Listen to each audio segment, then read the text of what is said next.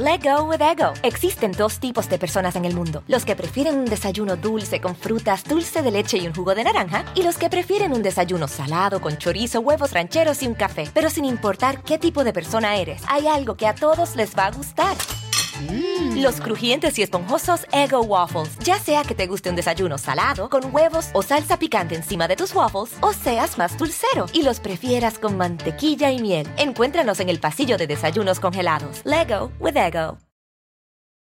A algunos les gusta hacer limpieza profunda cada sábado por la mañana. Yo prefiero hacer un poquito cada día y mantener las cosas frescas con Lysol.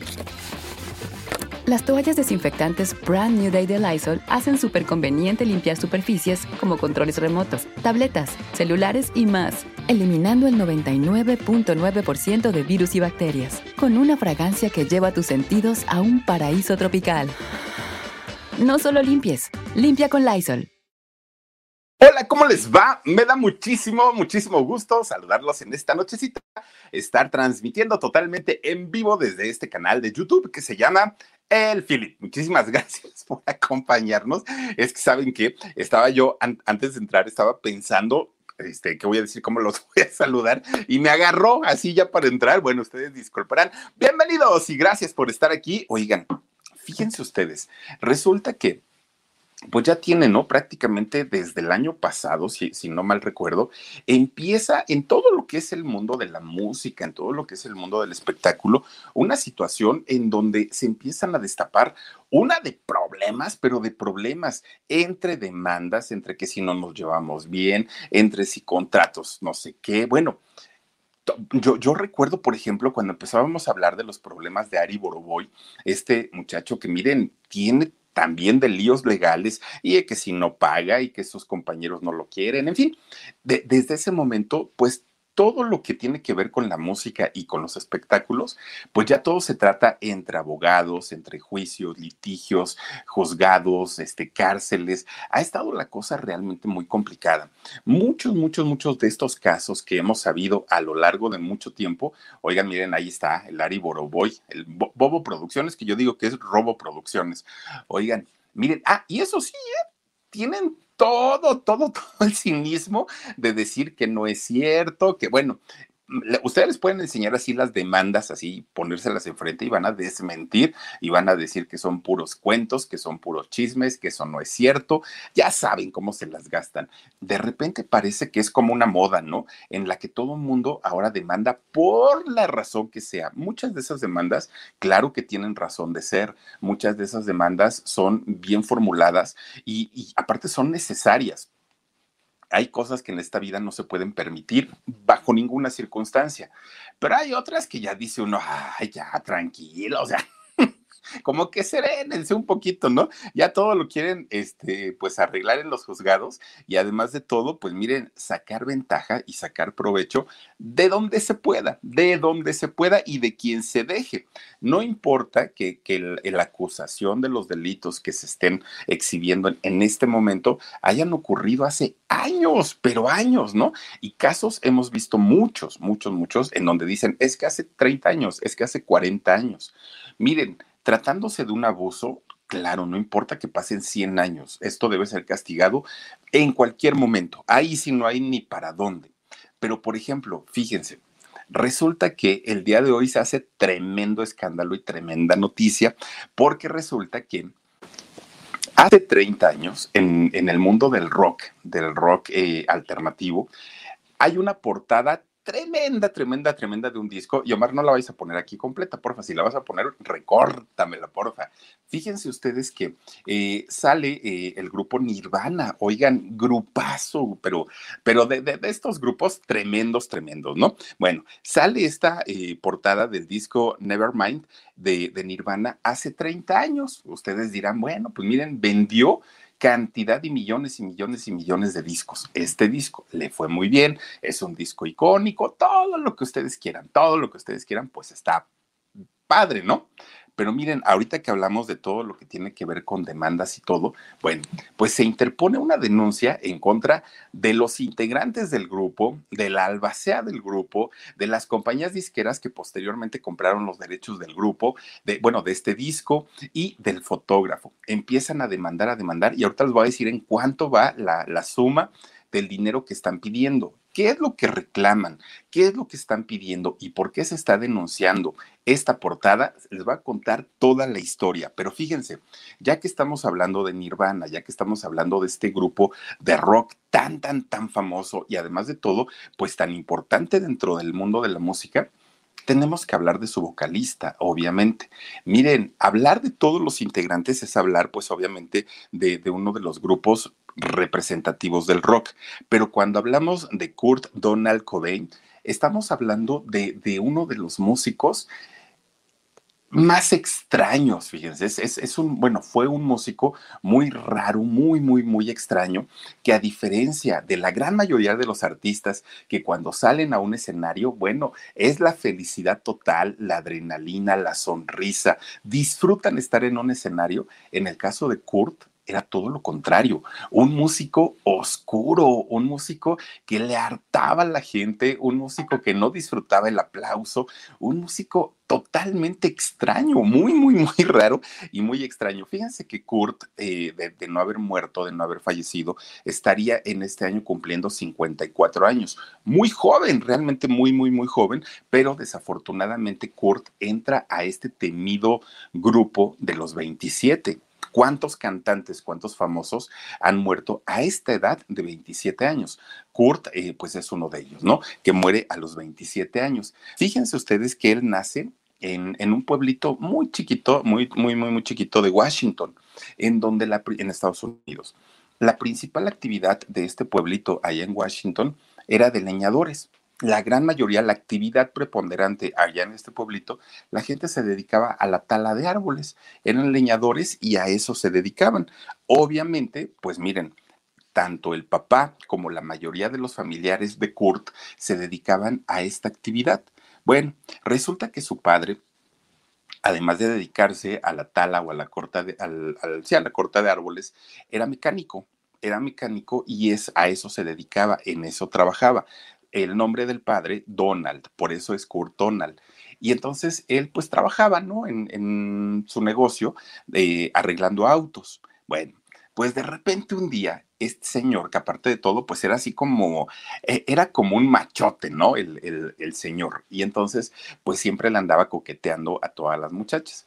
Pero resulta que en especial conoce a una, a una chica de nombre Wendy.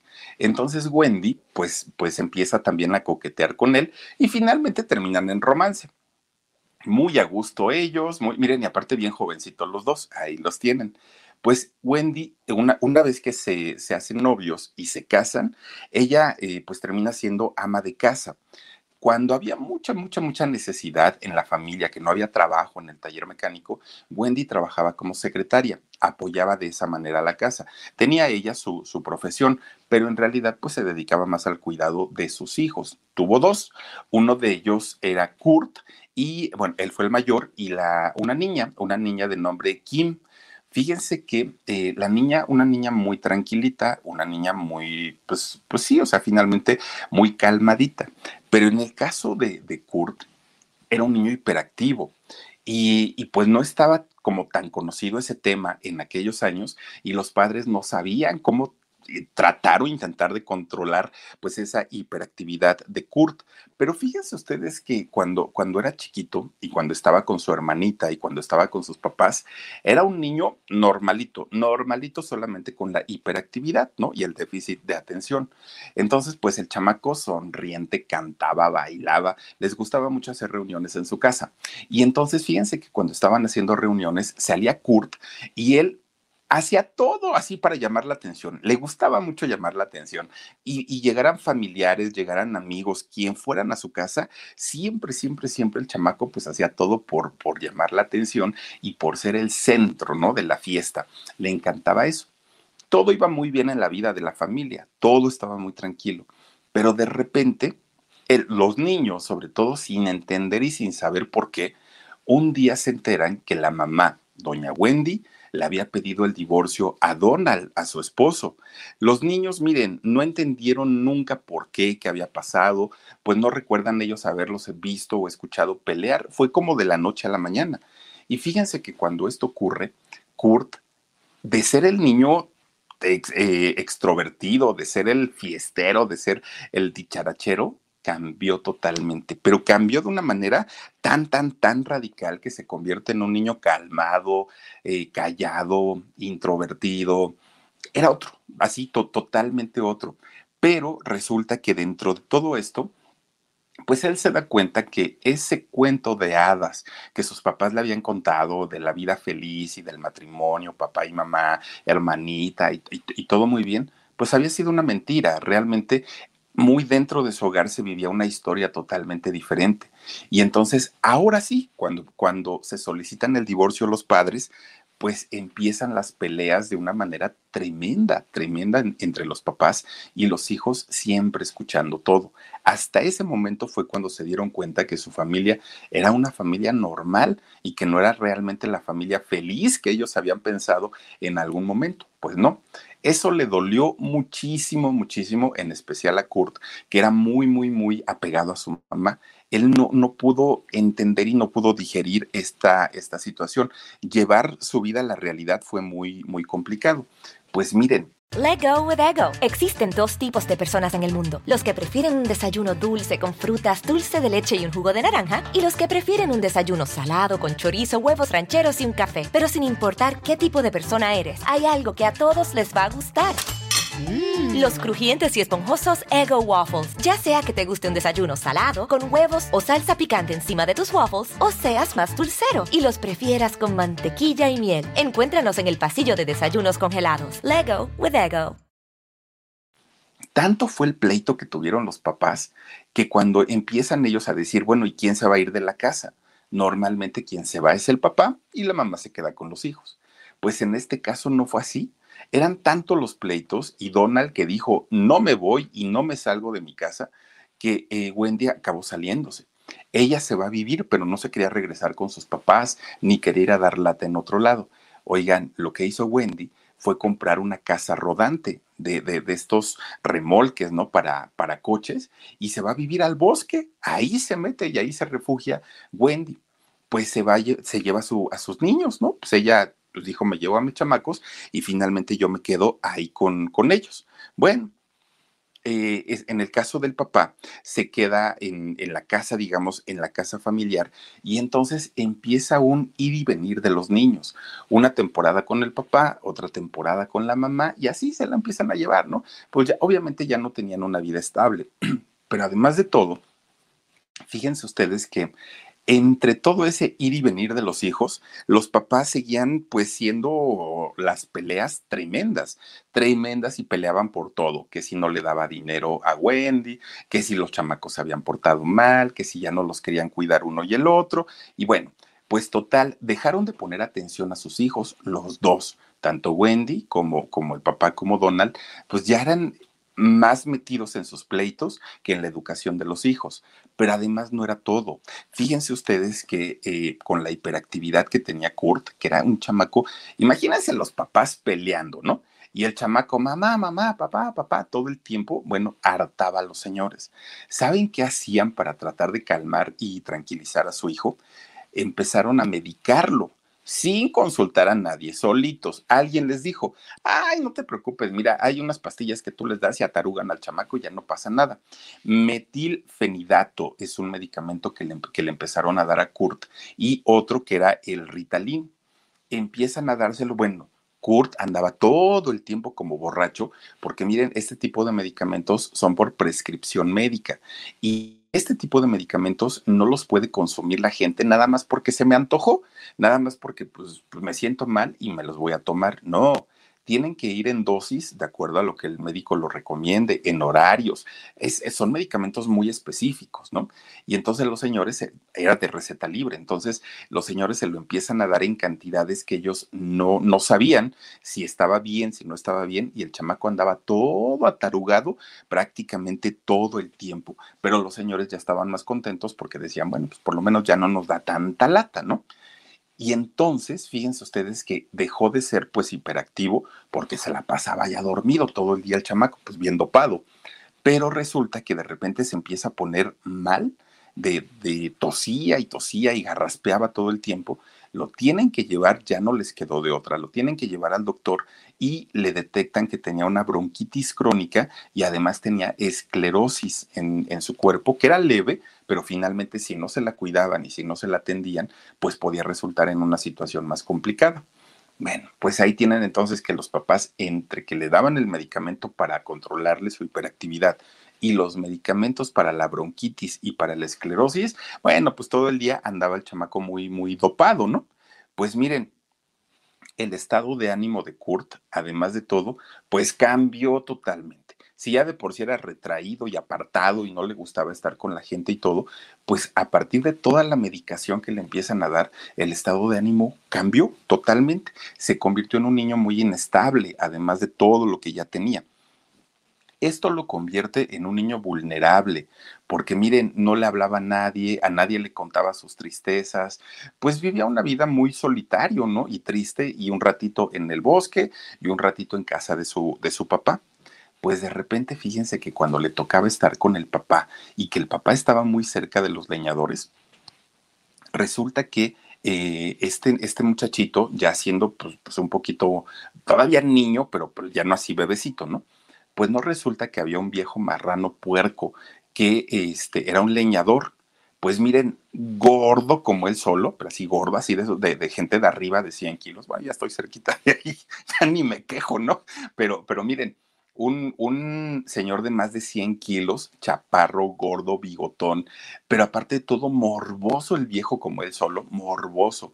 Oigan, no empezó a acosar a, a este muchacho lo empieza a acosar, lo quería toquetear. Bueno, una cosa terrible, terrible. Y el chamaco, pues que no podía decirle a su papá, porque el papá todo el tiempo andaba peleando con la mamá. No le podía decir a la mamá porque siempre, ay, sí, tú tus broncas y quítate ya hasta un lado. Pues el chamaco se, se tuvo que, que, que aprender, tuvo que aprender a defenderse solito. Miren, él, él, decía que le daban tantas ganas de írsele a los golpes a este viejo gordo, pero resulta que él estaba pues chico y este señor pesaba más de 100 kilos. Decía, nada más con que se me caiga encima, bueno, me, aplasta. ¿Y saben lo que le hacía? Pues nomás le hacía la Britney señal, ¿no? Y entonces el viejo le decía, ándale, ven, ándale y todo. Y él nada más con la pura Britney señal, no, no, no, que voy a estar yendo viejo marrano. Pues total, no lo tocó se hartó el viejo de tanto acosarlo, de tanto, tanto acosarlo, y que Kurt pues nunca le, le hiciera caso. Hasta que finalmente, miren, el viejo este loco se, se, dio por vencido y ya lo dejó de molestar. Pero fue muchísimo tiempo el que tuvo acoso por parte de una persona, pues, pues bueno, ni persona, ¿no? Por un tipo de estos que les gusta lastimar a, a los menores. Bueno. Pues resulta que Kurt estaba muy clavado, muy, muy, muy clavado, pues en todo lo que pasaba a su alrededor, entre los problemas de su familia, problemas de dinero, ver que su hermana lloraba también, bien complicado. Pues de repente le, le hablan a su mamá y le dicen, oye, ¿qué crees? Pues, híjole, pues cómo te lo digo. Resulta que este, pues el tío de Kurt se suicidó. ¿Cómo es posible? Pues sí, y ahí estaba el chamaco escuchando la noticia.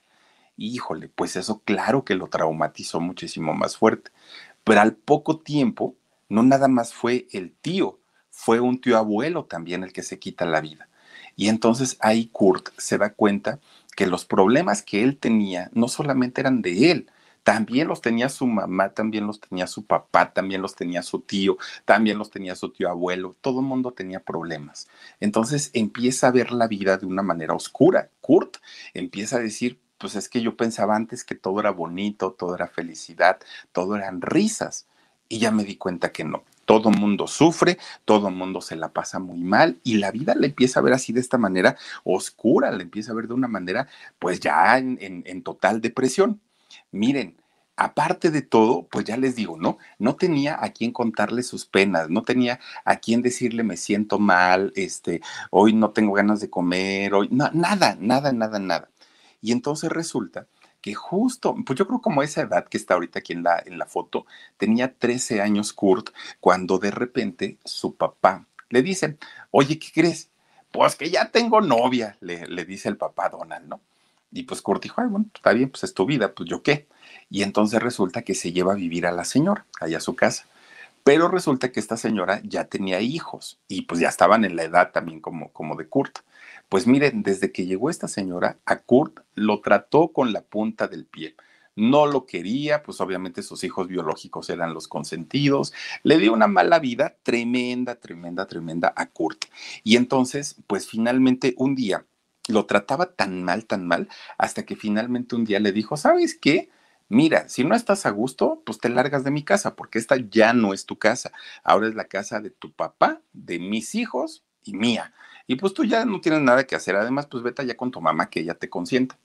Y entonces Kurt, pues ya no le quedó de otra más que salirse de su casa y se fue a vivir a casa de otros tíos. Llega a la casa de sus tíos, pero ahí era peor todavía porque pues miren, dicen por ahí que, pues, pues, el, como dicen, el muerto y el arrimado, ¿no? Entonces, pues no, realmente no estaba a gusto, pero se quedó un tiempo viviendo en la casa de sus tíos. Entonces, de repente, al pasar el tiempo, dijo, pues a lo mejor ya se le bajó un poquito el mal humor a la señora, a lo mejor ya las cosas son diferentes, pues me regreso a vivir con mi papá, pues a lo mejor en una de esas ya este, las cosas cambiaron. Pues miren, se regresa a la casa de sus papás, bueno, del papá, no estaba igual, estaba peor todavía, porque la señora ahora sí, ya era la dueña de la casa, ahora sí ella mandaba y disponía absolutamente todo. Y entonces, pues así se la pasa un rato, yendo a la casa de los tíos, yendo a la casa de la señora, yendo, pues así, ¿no? Este, finalmente, eh, de, de un lado para otro pero en una de esas se cansó, o sea, Kurt, siendo jovencito, dijo, ya estuvo, o sea, no, no, no puedo andar vagando de un lado a otro. Let go with ego. Existen dos tipos de personas en el mundo: los que prefieren un desayuno dulce con frutas, dulce de leche y un jugo de naranja, y los que prefieren un desayuno salado con chorizo, huevos rancheros y un café. Pero sin importar qué tipo de persona eres, hay algo que a todos les va a gustar. Mm. Los crujientes y esponjosos Ego Waffles. Ya sea que te guste un desayuno salado, con huevos o salsa picante encima de tus waffles, o seas más dulcero y los prefieras con mantequilla y miel. Encuéntranos en el pasillo de desayunos congelados. Lego with Ego. Pues total, mejor me voy con mi mamá. Pero resulta que cuando se va con su mamá, pues la mamá también ya se había casado, ya muy guapa ella pues resulta que ya tenía una nueva pareja y además tenía viviendo a su hermana. Ahí estaba este, la hermana de Kurt viviendo con ella.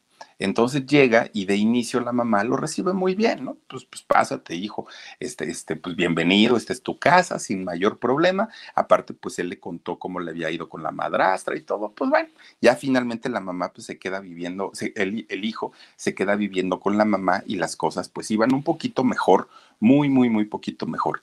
Pero de repente, un día, Wendy, la mamá de, Kurt y de su hermana, se entera, miren, de que le estaban poniendo tremendos cuernotes, pero tremendos cuernotes, y se desquició, porque ya venía de un matrimonio fallido y en donde no le había ido muy bien y donde se la pasaba peleando.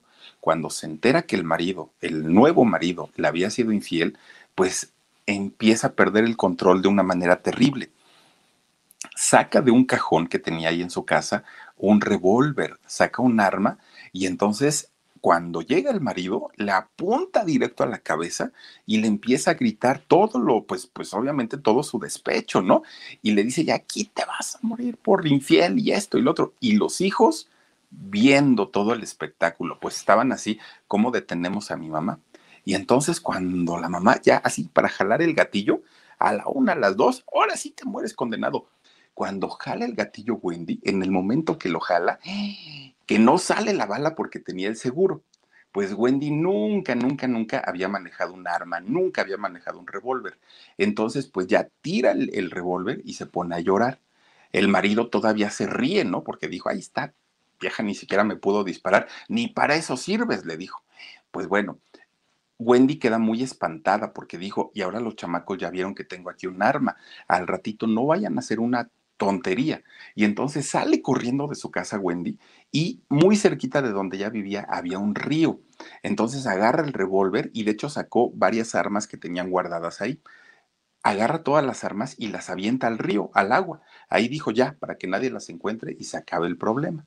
Bueno, pues miren, obviamente los muchachos quedan con un susto tremendo por de, ver a su mamá, ya se la imaginaban en la cárcel, ¿no? Por haber este, asesinado al, al padrastro el padrastro burlándose aparte de toda esta situación, muy, muy, muy fea que estuvo la cosa.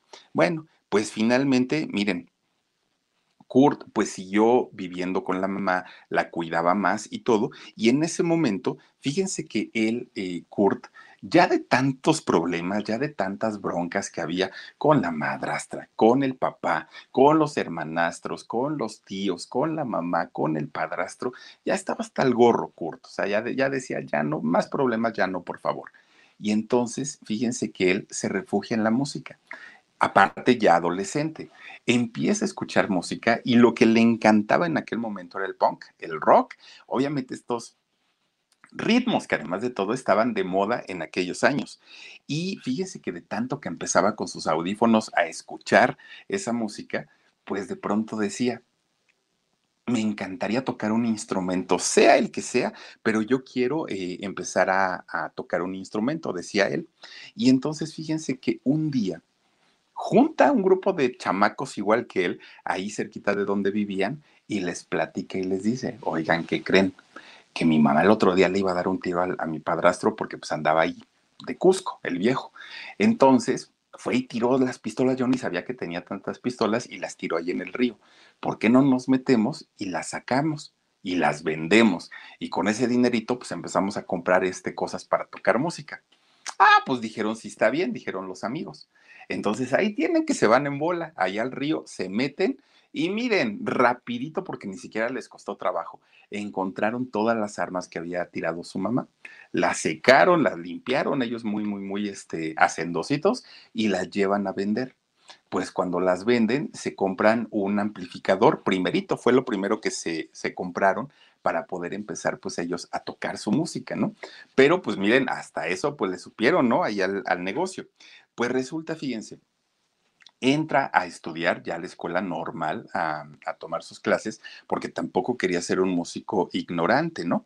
Y entonces ya, ya es en ese momento cuando Kurt dice, pues ya mi vida se va a estabilizar. Estoy en casa con mi mamá, estoy bien con mi mamá, estoy en la escuela, ya compré mi amplificador, voy a empezar a ser músico. Él ya tenía la vida resuelta prácticamente. Pues no fue así. Resulta que, fíjense que su mamá un día, regresando Kurt de la escuela, le dice, hijo, pues yo estoy muy a gusto que estés aquí conmigo, me la paso muy bien contigo, pero necesitas trabajar. Aquí, pues mira, mi marido ya me dijo pues que, que, no te vamos a poder estar manteniendo tanto tiempo. Está tu hermana, estás tú, estoy yo, y pues todo el gasto lo da él. Entonces, pues necesitamos que te pongas a trabajar. O trabajas o trabajas. Y le dijo Kurt, pues mamá, pero yo estudio aparte de todo. Bueno, eso es porque quieres y finalmente el beneficiado de estudiar vas a ser tú, a mí no me vas a dar ningún beneficio con eso. Entonces necesito que te pongas a trabajar, pero a trabajar ya. Y entonces resulta pues que ahí tienen que Kurt pues empieza a buscar trabajo, ¿no? Pero no encontró. Por más que buscó, pues le decían edad, pues todavía no tengo 18. No, gracias. Experiencia, ninguna. Estudios, pues apenas estoy en eso. No consigue trabajo. Y pasaban los días y pasaban los días y Kurt pues no lograba encontrar trabajo. Resulta que un día llega de la escuela, llega de la escuela y lo primero que ve pues un montón de cajas de huevo ahí acomodadas a la entrada de su casa y dijo, ay, quién sabe qué, qué, este, qué va a pasar o quién se va a mudar, ¿no? De, de huevo San Juan tenía ahí sus cajas. Oigan, cuando va entrando a la, recámara de su mamá, le dice, oye mamá, pues es que mira que veo ahí que hay un montón de cajas y todo. Y le dijo, sí, mijito, yo te lo advertí, te lo dije, o trabajas o te vas. No trabajaste, pues con la pena, me da mucha pena, pero pues mira, mi marido me dijo que no puedes estar aquí y entre mi marido y tú, vámonos, ya no puedes estar aquí. Ay, pues pobre chamaco, agarra sus cajas de huevo y vámonos para la calle. ¿A dónde se iba a ir si no tenía nada? O sea, no tenía ni trabajo para pronto. Y entonces fíjense que habla con uno de sus amigos y le dijo, mira, no te puedo apoyar mucho, pero por lo menos durante unos días en lo que más o menos piensas que vas a hacer, te presto las llaves del coche de mi papá y en la noche, cuando ya se meta a dormir, tú te metes al, carro y ahí duermes, por lo menos unos días. Pues bueno, dijo Kurt, está bien. Empieza a, este, a vivir ahí en, en, el coche. Después ya se quedaba en los parques, ponía un cartón abajo para que no le pasara el frío y ahí se dormía encima. Dormí, durmió abajo de los puentes, prácticamente pues se hizo un, un, indigente, ¿no? O sea, sin posibilidades de poder sobresalir. Eso sí, en la calle y como haya sido, pero Kurt no quería, o más bien no abandonaba sus sueños de la música. Él decía, en algún momento yo voy a tocar un instrumento. Era lo que él quería, tocar un instrumento. Y fíjense que eso lo lleva a que estando en la calle, siendo prácticamente pues un indigente, conociera a músicos, diferentes músicos de ahí del pueblo, varios. Miren, conoce a un músico llamado Dylan Claxon, que estaba en una banda llamada Heart y a Boss eh, Osborne, que también él había fundado otra banda de los Melvins. Y entonces estos grupos que tenían su reconocimiento local empiezan a ser amigos, amistad con Kurt. Y pues ya empezaban de alguna de, de hecho uno de ellos que fue Dylan, le dio en aquel momento eh, hospedaje y, le daba chance como de hacer colaboraciones para que se ganara un dinerito. Le enseñó a tocar guitarra. Oigan, fíjense, entonces le dice este muchacho Dylan que, les va a presentar a su grupo y que audicione para ser bajista.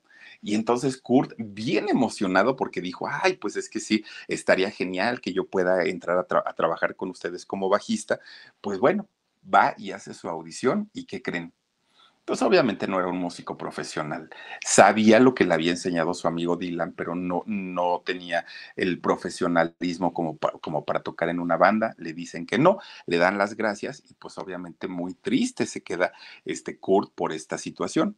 Miren, eh, Dylan lo sigue apoyando muchísimo, muchísimo, muchísimo y se hacen tan amigos, tan amigos, porque no solamente compartían el gusto por la música, Además, sus vidas eran muy parecidas, entre problemas, entre tristezas, depresiones y todo, pues se platicaban absolutamente todos los sufrimientos.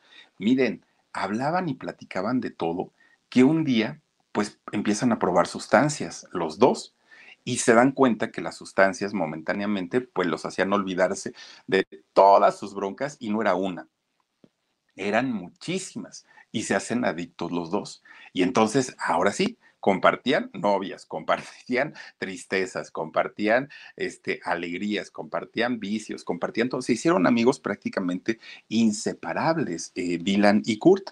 Bueno, pues miren, dentro de todo esto que, que, ellos estaban pasando, también la música que era importante para ellos, seguían ensayando, seguían practicando y de repente Kurt un día este, en la escuela, porque él seguía estudiando, en la escuela conoce a un, eh, a un personaje de nombre Chris eh.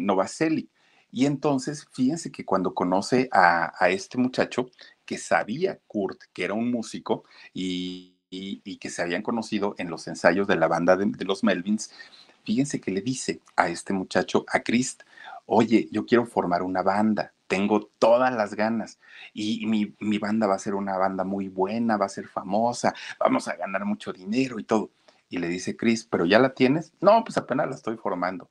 No, sabes que no me interesa, le dijo pues otro día, ¿no? Empieza a formarla y cuando ya esté lista, pues me... Let go with ego. Existen dos tipos de personas en el mundo. Los que prefieren un desayuno dulce con frutas, dulce de leche y un jugo de naranja. Y los que prefieren un desayuno salado con chorizo, huevos rancheros y un café. Pero sin importar qué tipo de persona eres, hay algo que a todos les va a gustar. Mm. Los crujientes y esponjosos Ego Waffles. Ya sea que te guste un desayuno salado, con huevos o salsa picante encima de tus waffles, o seas más dulcero y los prefieras con mantequilla y miel. Encuéntranos en el pasillo de desayunos congelados. Lego with Ego. Y Kurt, pues obviamente se queda muy triste. Pero entonces su amigo Dylan le dice, no te preocupes, yo te voy a ayudar para que grabes un demo. Y entonces graba unas canciones, este Kurt. Cuando las graba, escucha esas grabaciones, Christ, que no había querido participar en su banda, pero ya con las grabaciones hechas, dijo, bueno, pues si esto no suena tan mal, este muchacho realmente no es tan malo. Y entonces hablan los dos y acuerdan formar una banda. Miren, una banda que no tenía nombre, no tenía forma, no tenía absolutamente nada. Y resulta que esta banda empieza a tocar de todo. Bueno, tocó hasta guarachas, ¿no? Tocó todo, todo, todos los ritmos, géneros. Eh, le cambiaron de nombre cantidad de veces. pues era un desastre finalmente la banda, no tenía pies ni cabeza, ¿no? Hasta ninguno de sus trabajos fue un trabajo realmente relevante. Hasta que llega el momento en el que le cambian de nombre y le ponen Nirvana. Bueno, Nirvana, pues ellos que estaban generalmente pues bien pachecotes, pues ellos estaban siempre en el éxtasis y estaban pues en este sentido, en, en, este estado de Nirvana, ¿no? Sin problemas, todo era felicidad, todo estaba así como muy bonito y le ponen Nirvana a esta banda que en realidad era un dueto. Así fue como, como este, se da a conocer. Ya con este nombre empiezan a tener pues algunas presentaciones, pero eran en lugares muy, muy, muy chiquititos, ¿eh? muy chiquitos y normalmente se presentaban para los leñadores, para, estas personas con las que se habían criado los dos. Pero fíjense que los leñadores solamente se burlaban de ellos. No era el tipo de música que, que les gustara, se, los insultaban, se burlaban, pues realmente nada más los tomaban ahí como, como de guasa hasta que de repente un día dicen los Nirvana, ¿sabes qué? Pues vámonos para Washington, porque aquí, pues la verdad es que no, este, no vamos a lograr algo, algo interesante. Y entonces allá empiezan a nuevamente a grabar canciones, pero también a hacer presentaciones igualmente eh, pequeñas. Pero ahí conocen a otro músico, a, otro músico de nombre Chad Channing. Y entonces fíjense que cuando conocen a este muchacho, lo invitan a que toque la batería con ellos. Y él les dice que sí, pero con una condición. Les dice, es que ustedes siempre tocan en lugares chiquitos, en lugares así como, pues, pues, con gente que ni siquiera les gusta el rock ni nada. ¿Por qué no en lugar de estar haciendo presentaciones chiquitas, grabamos un demo en serio y lo llevamos con una compañía disquera? Probablemente una compañía disquera sí nos dé la oportunidad y ahora sí no, pues nos vayamos a las grandes ligas. Pues dicen los tres, órale. Y entonces empiezan a buscar, eh, pues, oportunidades por todos lados, por todos lados, y no, y no, y no. Pues obviamente iban a las disqueras grandes, les decían que no, hasta que llegan finalmente en una disquera local, en una disquera independiente muy chiquita, llamada Sub Pop en esta compañía disquera. Les, les graba su primer disco, fíjense. De hecho, esto fue en 1989. El disco se llamó Bleach. Y fíjense ustedes que este primer disco logra vender 40 mil copias que para una banda nueva, para una compañía de discos pequeña, para, para los muchachos que además de todo no, no eran profesionales, vender 40 mil discos fue la sensación y fue la locura. Les va muy, muy, muy bien. Y obviamente la compañía disquera pues se los reconoce, ¿no? El esfuerzo que habían, que habían tenido pues empiezan una negociación mejor con la compañía disquera para que eh, les diera mayor promoción y además para hacer su siguiente disco, que el siguiente disco fue en el año 91. Fíjense que este disco que sale en el 91, oigan, pues es finalmente el, yo creo que es el más reconocido, no solamente de la banda, sino del rock a nivel mundial. Sale eh, eh, este segundo disco en el año 91 y está catalogado como la mejor portada de discos en la historia de todos los discos y de todos los géneros. Todos yo creo que recordamos o hemos visto alguna vez esta portada, ¿no? Donde sale justamente este bebé, eh, pues tratando de agarrar un dólar y eh, pues, pues bajo el agua, totalmente desnudo. Miren, hay una historia muy, muy, muy, pues, pues, truculenta, muy extraña en esta portada. Miren, Resulta que Kurt tenía una fijación, y, esto es algo que se, se, mencionó durante mucho tiempo en aquellos años, el por qué había elegido esta portada, ¿no? El por qué se había hecho. Resulta que Kurt tenía una fijación rara, muy extraña por los fetos. Le encantaban. Tenía una colección de fetos, Kurt, pero fíjense ustedes que no eran reales, tampoco, no, no, no, no era tonto. Él tenía una, una colección de, fetos, pero de estos eh, plásticos que utilizan los médicos para hacer presentaciones. Pero tenía prácticamente desde la, mm, la, fecundación hasta el momento del nacimiento. Tenía todos, todos, todos, todos los, las etapas de un feto, ¿no? Y le encantaba verlos y le encantaba tocarlos y le encantaba platicar con ellos. Era una, una fijación muy, muy extraña que tenía Kurt. Cuando sale es, este disco, Kurt tenía una, una idea de la portada que también iba a llamar mucho la atención. Él quería imagínense ustedes, ¿eh? él quería que la fotografía fuera de una mujer dando a luz bajo el agua al momento de, de salir el bebé. Esa era la idea que tenía Kurt. Obviamente la disquera y obviamente sus compañeros dijeron, oye, ¿qué te pasa? ¿Cómo crees que vamos a hacer algo así? No, no, no, no, no, por, por realmente no vamos a poder hacer algo, algo así porque va a ser una, una portada atrevida y va a estar muy loca. O sea, realmente no podemos hacer eso, le dijeron. Silvia Hernández dice, Philip, tú que sabes tanto de música, espero un día escuches a Dimash eh, Kudaberg dice, te vas a sorprender. Ay, Silvia, ahorita, ahorita tomo nota, te voy a ser sincero, no lo he escuchado, pero lo vamos a, este, a investigar con todo gusto y con todo cariño y agradezco mucho tu recomendación y te mando muchos besos. Oigan, pues dijeron, no, esta portada va a ser un escándalo, nadie la va a probar, o sea, obviamente no. Pero entonces Kurt decía, tengo que hacer algo que vaya por el tema, que vaya por el estilo. No sé cómo, pero algo se me va a ocurrir pues miren, dentro de su pachequez, dentro de su alcoholismo, dentro de todo esto, pues alucinando estando él en, el nirvana, dijo, ya sé lo que voy a hacer. Voy a, voy a, este, a contratar a un bebé, a un modelo, obviamente por medio de sus padres, para que haga lo que nosotros vimos, ¿no? Finalmente con el resultado ya final de, de la portada. Se hace la portada y miren, fue la sensación, innovaron en todos los sentidos, en todos los sentidos, y les fue muy bien. Pero, miren, quizá en ese momento Kurt nunca se lo imaginó, nunca lo sospechó, él lo hizo y, y le encantó. 30 años después de que este disco saliera a la luz, de que este disco vendiera millones y millones de discos, oigan, sale un muchacho de nombre Spencer eh, ahí tiene otro nombre, ahorita les voy a decir el otro. Spencer Elden se llama este muchacho. Ahí lo vemos en, en pantalla. Sale este muchacho 30 años después a contar la historia de esta portada. Él dijo que en ese momento la banda le había pagado 200 dólares por esa fotografía. Evidentemente no a él, a sus padres. Le habían pagado esa cantidad de dinero. Pero con ese dinero no, no podía él atenderse psicológicamente con todo el daño que le había ocasionado el haber posado para esa portada. ¿Por qué? Porque miren, una portada en donde sale desnudo, aunque era un bebecito, sale desnudo. Y entonces, pues fue expuesto y que esto le ocasionó muchos problemas, muchos, muchos, muchos problemas.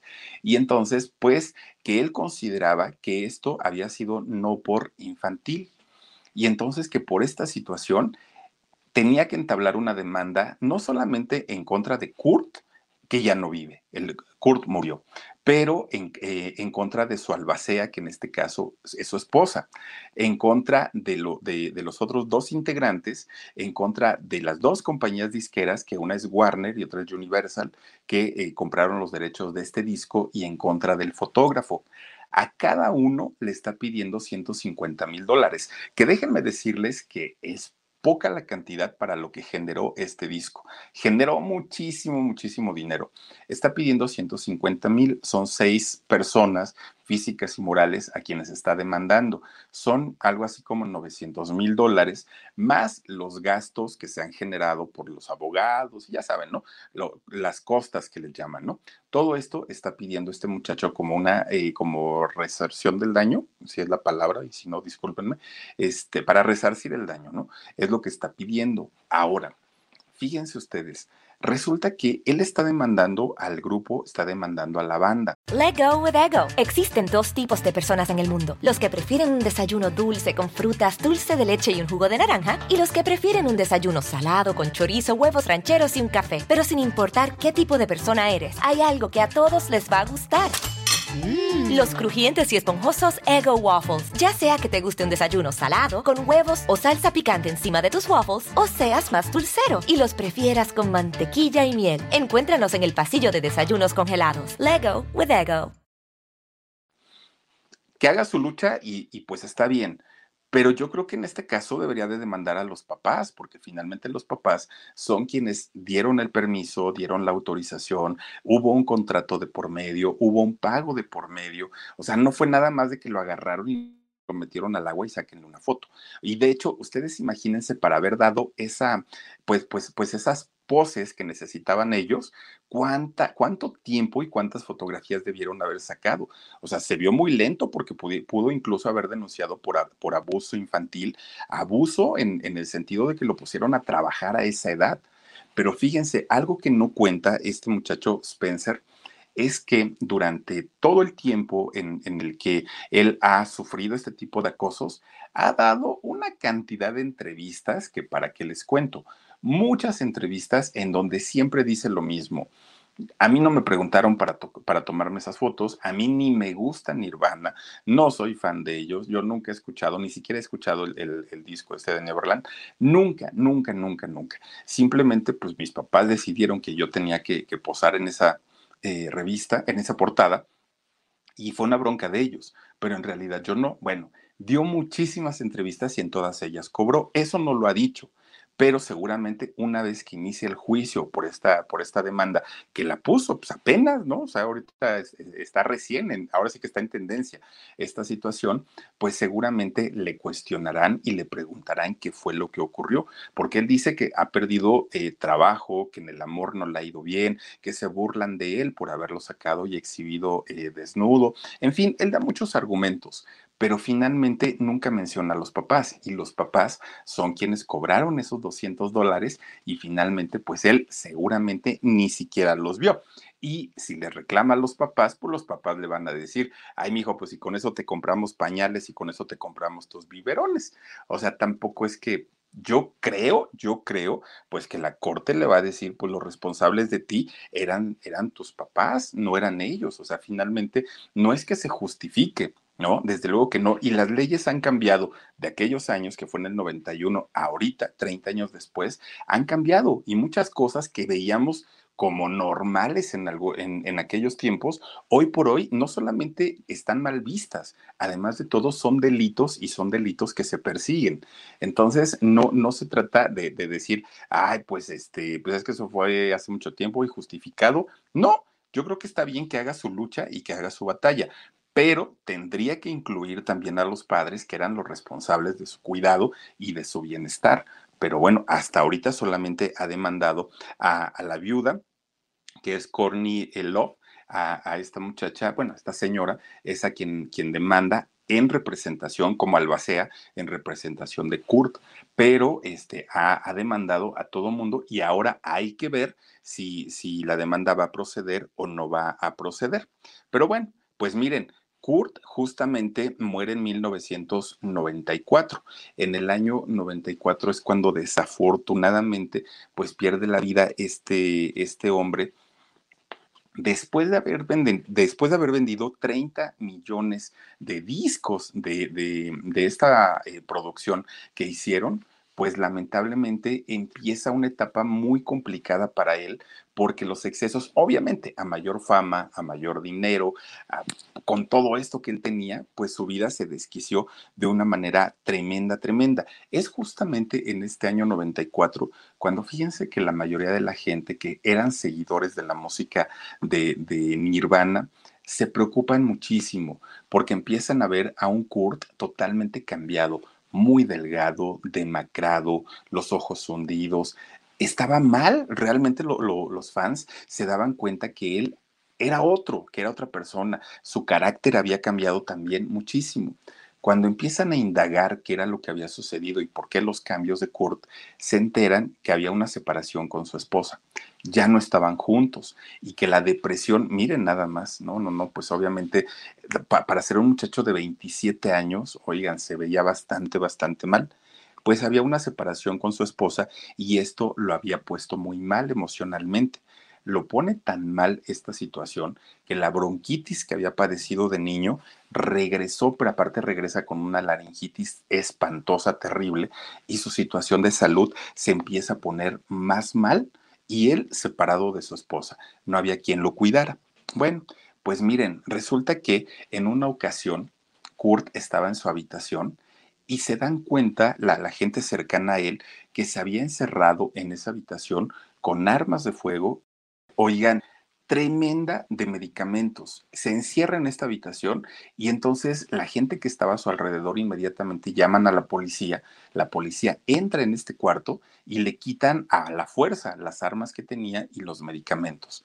Y de esta manera logran una primera vez salvarle la vida, pero su situación estaba bastante, bastante complicada, sobre todo en la parte emocional.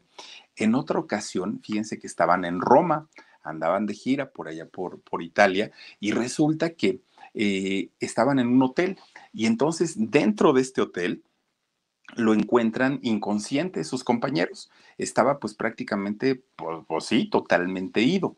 Llaman nuevamente a la, a la policía y llega una ambulancia la ambulancia empieza a analizar qué era lo que había pasado, qué era lo que tenía, y resulta que le encuentran en la sangre un, bueno, era un pasón tremendo, pero con medicamentos y con alcohol.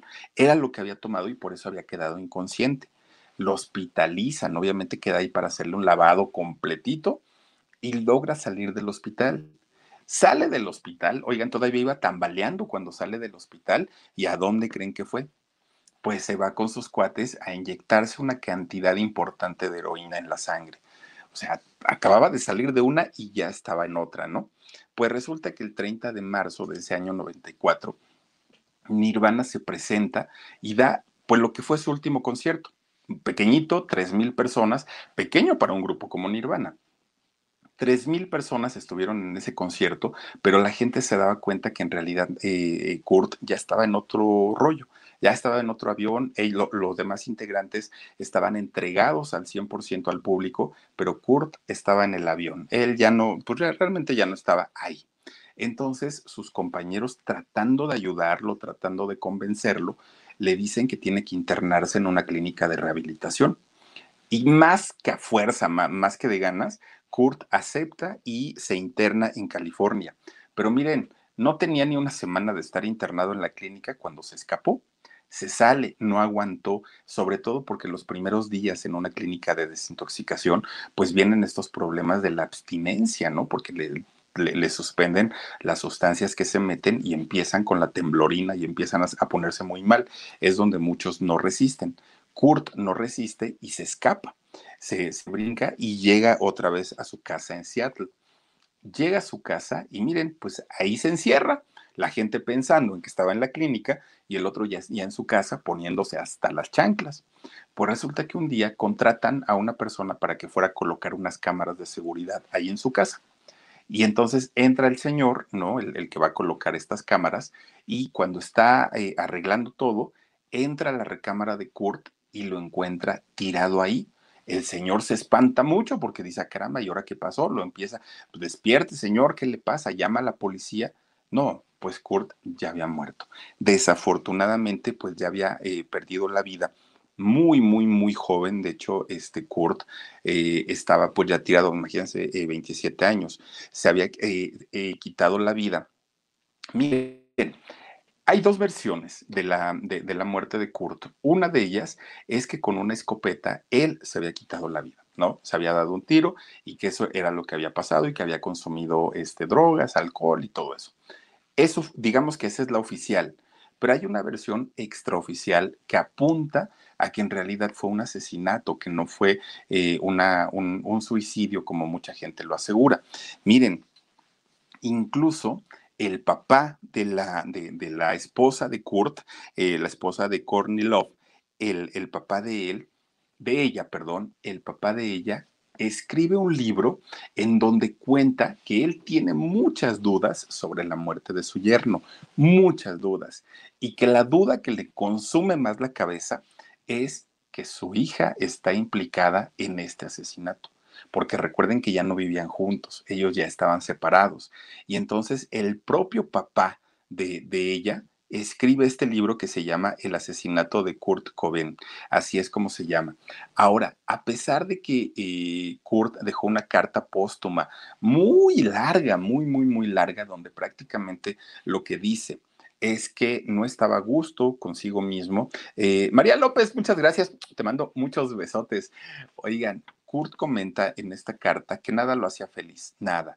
Decía, yo veo que, que Freddy... Let go with ego. Existen dos tipos de personas en el mundo. Los que prefieren un desayuno dulce con frutas, dulce de leche y un jugo de naranja. Y los que prefieren un desayuno salado con chorizo, huevos rancheros y un café. Pero sin importar qué tipo de persona eres, hay algo que a todos les va a gustar.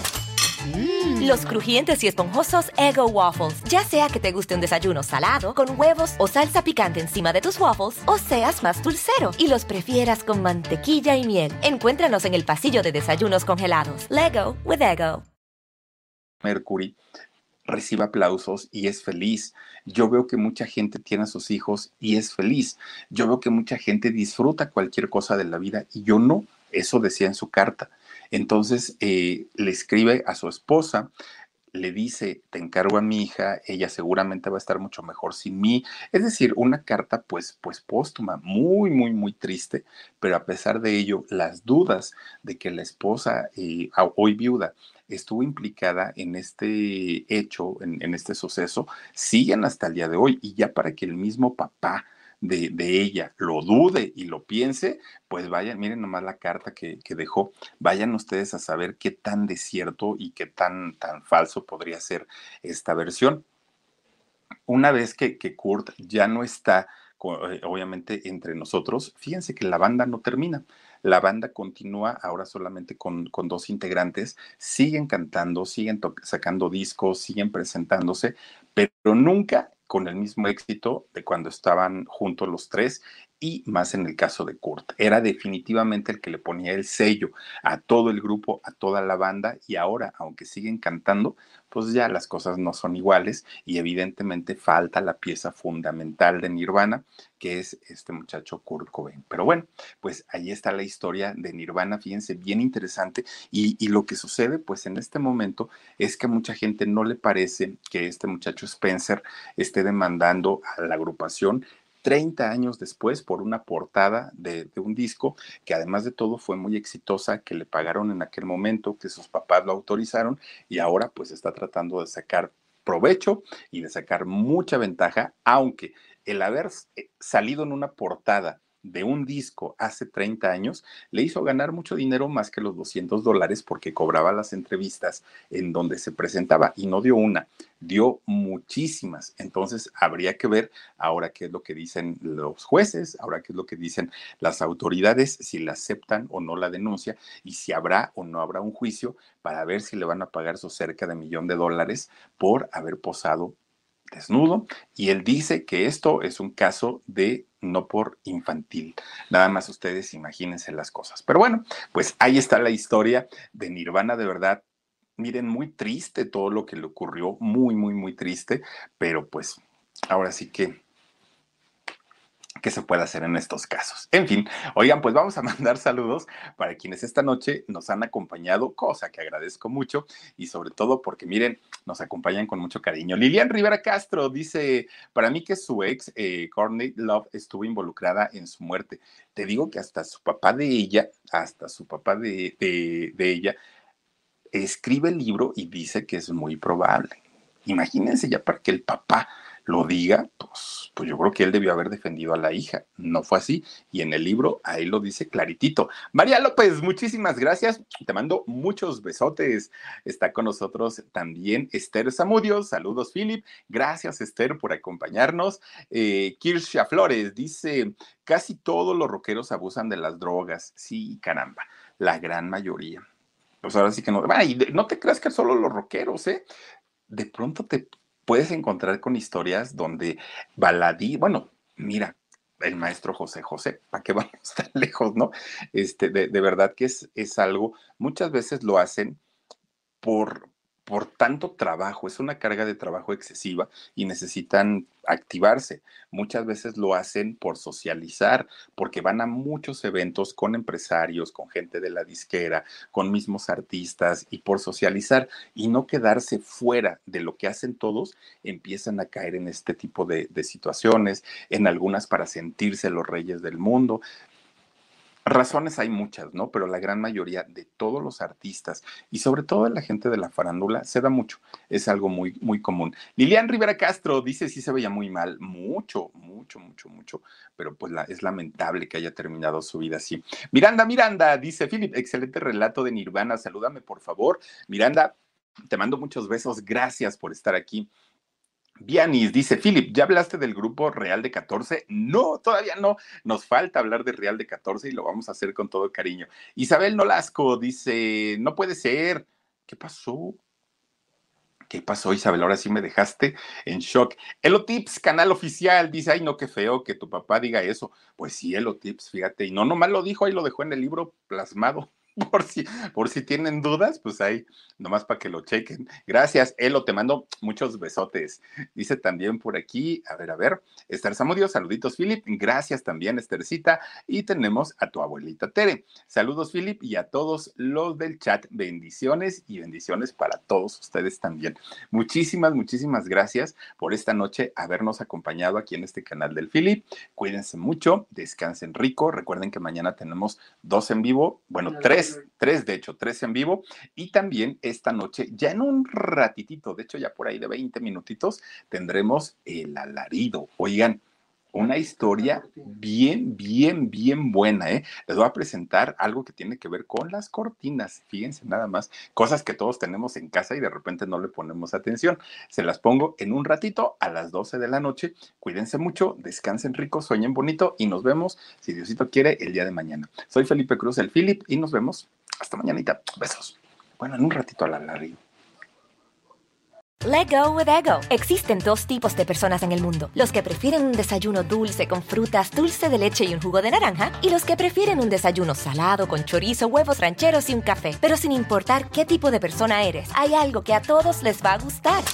Mm. Los crujientes y esponjosos Ego Waffles. Ya sea que te guste un desayuno salado, con huevos o salsa picante encima de tus waffles, o seas más dulcero y los prefieras con mantequilla y miel. Encuéntranos en el pasillo de desayunos congelados. Lego with Ego. algunos les gusta hacer limpieza profunda cada sábado por la mañana.